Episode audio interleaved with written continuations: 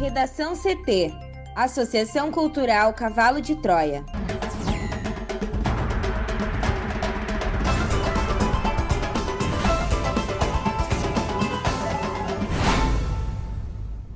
Agora, no Redação CT. Um ano depois de registro do primeiro caso de Covid-19, Brasil perdeu o equivalente à população de Novo Hamburgo. Ministério da Saúde erra em remessa de vacinas e manda doses do Amazonas para o Amapá. Pico atual de mortes por Covid-19 supera a fase mais grave de 2020 em sete estados. Justiça suspende volta às aulas presenciais na rede municipal de Porto Alegre.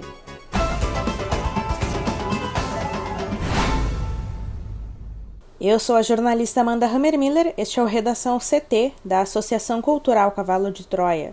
Sol entre nuvens em Porto Alegre, a temperatura é de 29 graus. Boa tarde.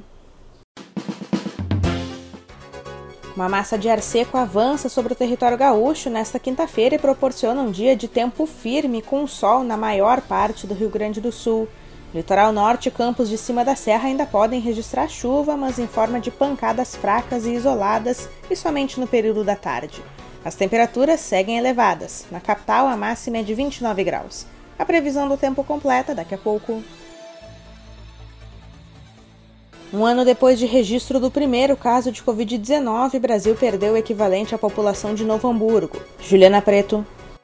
Doze meses depois do registro do primeiro caso da Covid-19, o Brasil chega, nesta quinta-feira, à marca de 250 mil mortos e vive a pior fase da doença, com pico de internações e com ritmo lento de vacinação. Até às 18 horas de ontem, quarta-feira, eram no total 250.036 mortes, conforme levantamento feito pelo consórcio de imprensa junto às secretarias estaduais de saúde. Já segundo o painel de dados do Ministério da Saúde, são 249.957 mortes. Só nas últimas 24 horas, Amanda, foram 1.428 mortos. E o total de vítimas da pandemia no Brasil pode ser ainda maior, considerando a subnotificação e outros óbitos que ainda aguardam confirmação dos testes para a Covid-19. Desde que ocorreu a primeira morte pela doença, o país perdeu o equivalente às populações da cidade de Marília, em São Paulo, ou de Novo Hamburgo, aqui no Rio Grande do Sul. E o Brasil está vivendo o pior momento da pandemia. Desde 21 de janeiro, o país apresenta a média de mais de mil mortes provocadas pela Covid-19. E isso significa 34 dias consecutivos. Esse é o período mais longo no qual o país registra a média diária acima de mil mortes pela doença causada por coronavírus. Até então, Amanda, a marca anterior era de 31 dias, entre 3 de julho e 2 de agosto de 2020. E as variantes representam um novo desafio. Segundo o Ministério da Saúde, o Brasil já identificou novas cepas em exames de 204 pacientes. São 20 casos da variante do Reino Unido e 184 da brasileira, originada no Amazonas não há casos confirmados de infectados com a variante da África do Sul. E esse levantamento foi feito pela Secretaria de Vigilância em Saúde a partir das notificações recebidas pelas secretarias estaduais. Os dados foram contabilizados até o dia 20 de fevereiro. Relembrando que quando o país atingiu 100 mil mortos, em 8 de agosto do ano passado, a média móvel de vítimas indicava um início de queda, e assim cidades e estados flexibilizaram restrições à circulação e muitos hospitais de campanha foram desmontados. No mês de outubro, na marca dos 150 mil, o cenário era semelhante. O Brasil ultrapassou a marca num momento em que o pico da doença estava em queda havia um mês e meio. O ritmo de redução, porém, era lento. Ao contrário da Europa, que teve claramente uma primeira e uma segunda onda, o número de novas infecções e óbitos nunca arrefeceu no Brasil. E hoje a curva de casos e mortes continua ascendente. A gravidade espelhada pelos dados estatísticos ganha contornos reais nos quatro cantos do país. No Rio Grande do Sul, as UTIs de cinco hospitais de Porto Alegre não têm mais vagas. São elas Moinhos de Vento, Mãe de Deus, Ernesto Dornelles, Independência e Restinga. No total de hospitais do estado, o percentual de ocupação de vagas nas UTIs é de 89,6% na manhã de hoje, quinta-feira, o maior já registrado desde o começo da pandemia. A urgente vacinação de toda a população é vista como a única estratégia para começar a mudar esse cenário, e é o que indicam as experiências de outros países. Estudos de instituições científicas de Israel revelam que os casos e hospitalizações por conta da doença caíram drasticamente em apenas algumas semanas entre os vacinados com a primeira dose. No Brasil, o atraso nas compras de vacinas, insumos e no registro dos produtos, além da falta de uma coordenação nacional da logística, preocupam os especialistas. Enquanto outros países têm uma ação efetiva para controlar a pandemia com a campanha de vacinação, o Brasil vive a angústia da falta de imunizantes. Diante dessa escassez de vacinas e do aumento de casos e mortes por Covid-19, prefeitos e governadores estão adotando medidas mais restritivas de circulação para conter aglomerações e a disseminação do vírus. Atualmente, quatro estados adotam o toque de recolher, como a Bahia, Ceará, Mato Grosso do Sul e o Paraná. Também a prefeitura da cidade de Araraquara, em São Paulo, decidiu decretar lockdown total. Devem permanecer fechados bancos, indústrias, supermercados, postos de combustíveis e todo o comércio, além dos serviços públicos não essenciais. Ministério da Saúde erra em remessa de vacinas e manda doses do Amazonas para o Amapá. Thaís Uchoa. O Ministério da Saúde inverteu a quantidade de doses de vacinas contra a Covid enviadas ao Amazonas e ao Amapá ontem. De acordo com o portal G1, o erro foi admitido pela pasta que corrigiu a situação nesta quinta-feira. Segundo a publicação, 78 mil doses que deveriam chegar ao Amazonas foram desembarcadas no Amapá, que aguardava 2 mil doses.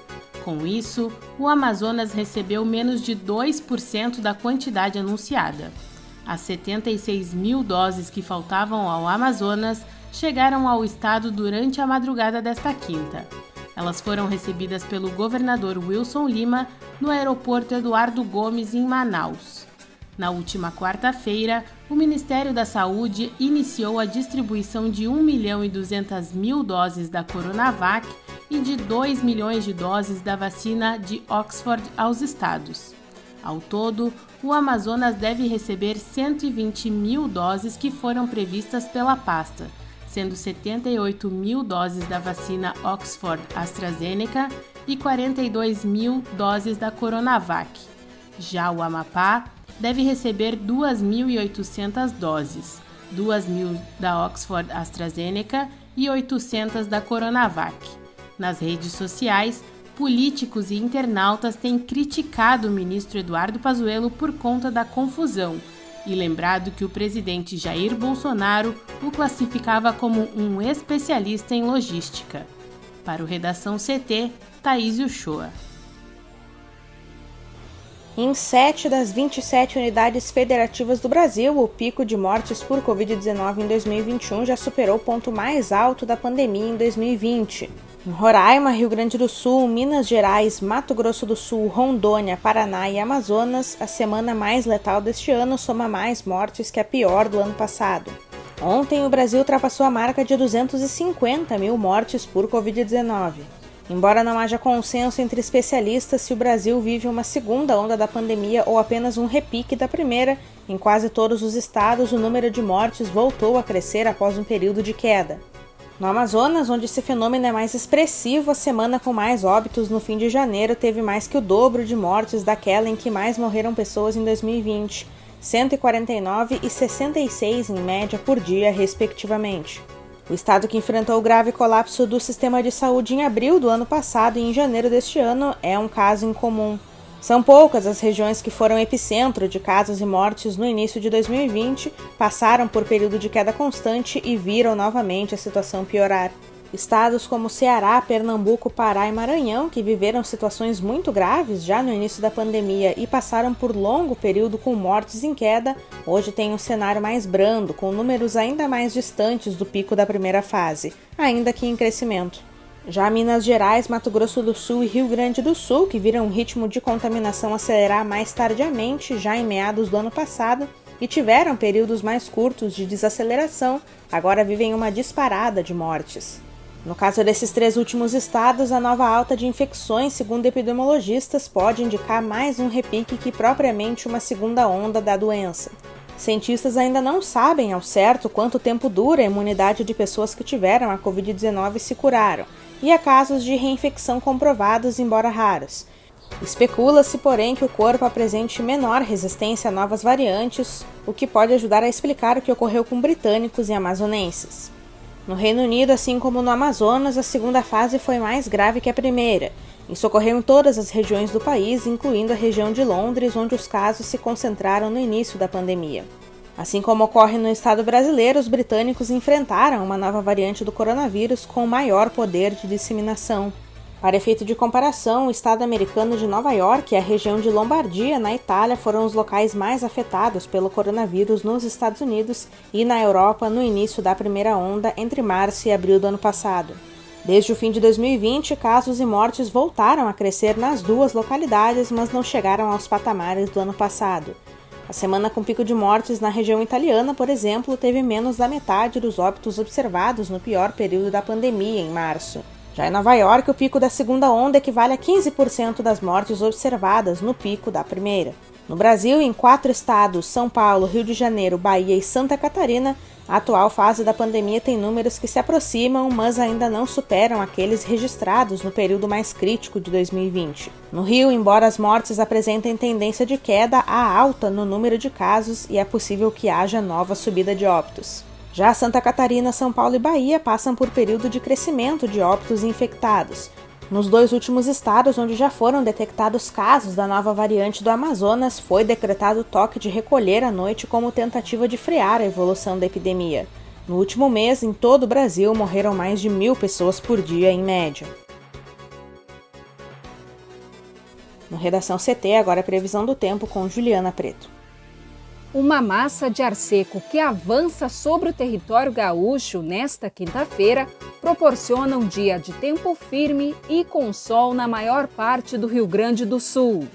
De acordo com a SOMAR Meteorologia, apenas o litoral norte e os campos de cima da serra podem registrar chuva, mas em forma de pancadas fracas e isoladas no período da tarde. As temperaturas seguem elevadas, Amanda, e a máxima do dia no RS de 36 graus está prevista para os municípios de Porto Xavier e Garruchos, ambos na região noroeste do estado. Em Porto Alegre, a máxima hoje será de 29 graus, com previsão de um dia ensolarado. Já na sexta-feira, segundo a SOMAR, as condições do tempo tendem a ser as mesmas. A massa de ar seco continua atuando e mantendo tempo firme e ensolarado em quase todo o Rio Grande do Sul. Obrigada, Juliana. Vamos para o bloco de educação. A Justiça suspendeu nesta quinta-feira a volta das aulas presenciais na rede municipal de Porto Alegre enquanto vigorar a bandeira preta na capital, independentemente de qualquer flexibilização de protocolos de combate à Covid-19. A decisão da juíza Radá Maria Zaman, que atua na primeira vara da Fazenda Pública da cidade, afeta os ensinos infantil e fundamental que retomaram os estudos nesta quarta. Além de observar que Porto Alegre adentra no mais grave momento da pandemia, a magistrada ainda faz referência à taxa de ocupação dos leitos e pondera que expor os profissionais de educação nas escolas, além de familiares e alunos, fere o direito de manutenção à saúde e à vida. Ontem, 244 das 251 escolas municipais e comunitárias haviam iniciado o ano letivo em Porto Alegre. Sem informar o percentual de adesão, a Prefeitura da capital garantiu que cerca de 2 mil crianças foram levadas às instituições para o retorno presencial da educação infantil. A Secretaria Municipal de Educação informou que a secretária Janaína Aldino já determinou o cumprimento da decisão judicial. O ritmo de internações em Porto Alegre aumentou ontem. No início da noite, 400 pacientes infectados e 49 suspeitos estavam em tratamento em UTI. A taxa de ocupação se aproximou de 98%, com 97,75% das vagas ocupadas. Ontem, o governador Eduardo Leite voltou a fazer um apelo aos prefeitos para a observação dos critérios de restrições. A mensagem foi tornada pública na véspera de uma reunião entre o Palácio Piratini e a FAMURS, em que o modelo de cogestão poderá ser rediscutido. Reaplicação do Enem 2020 registra a abstenção de 94,5% no Rio Grande do Sul. Juliana. A maioria dos candidatos que solicitaram a reaplicação do Exame Nacional do Ensino Médio, o Enem 2020, não compareceu para a realização das provas. No Rio Grande do Sul, a taxa de abstenção foi a mais alta do país, de 94,5%. A reaplicação do Enem ocorreu na terça-feira, dia 23, e ontem, dia 24, para participantes que estavam inscritos no exame regular, mas que tiveram sintomas de Covid-19 ou de outra doença infecto-contagiosa.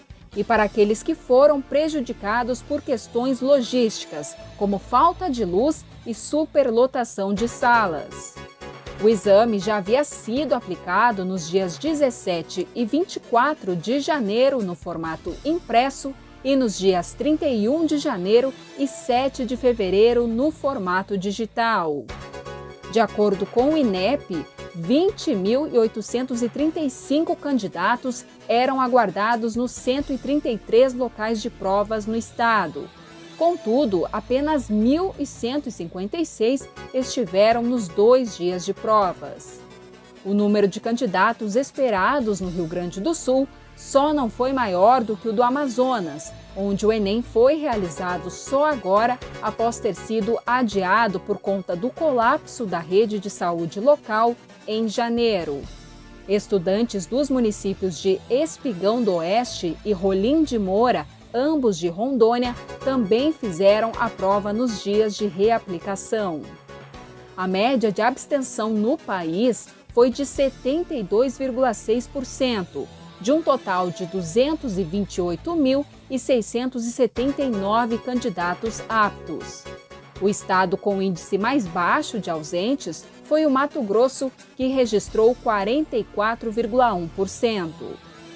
O presidente do INEP, em nota, disse que a realização do Enem 2020 foi bastante difícil, pois foi necessário inovar para entregá-lo à sociedade e dar oportunidade aos participantes que, a partir de agora, poderão dar o próximo passo e buscar o sonho de acesso à educação superior. Para finalizar, os gabaritos das provas objetivas estarão disponíveis na próxima segunda-feira, dia 1 de março. Para o Redação CT, Juliana Preto. Confira a coluna de cultura com Bolívar D'Andrea, que nesta semana fala sobre a Lei Rouanet. Já está disponível no nosso portal redacão.cavalodetroia.org.br. Redação CT Apresentação Amanda Hammermiller. Colaboração Juliana Preto e Thaís Uchoa. Uma produção da Associação Cultural Cavalo de Troia com apoio da Fundação Lauro Campos e Marielle Franco. Próxima edição amanhã. Boa tarde.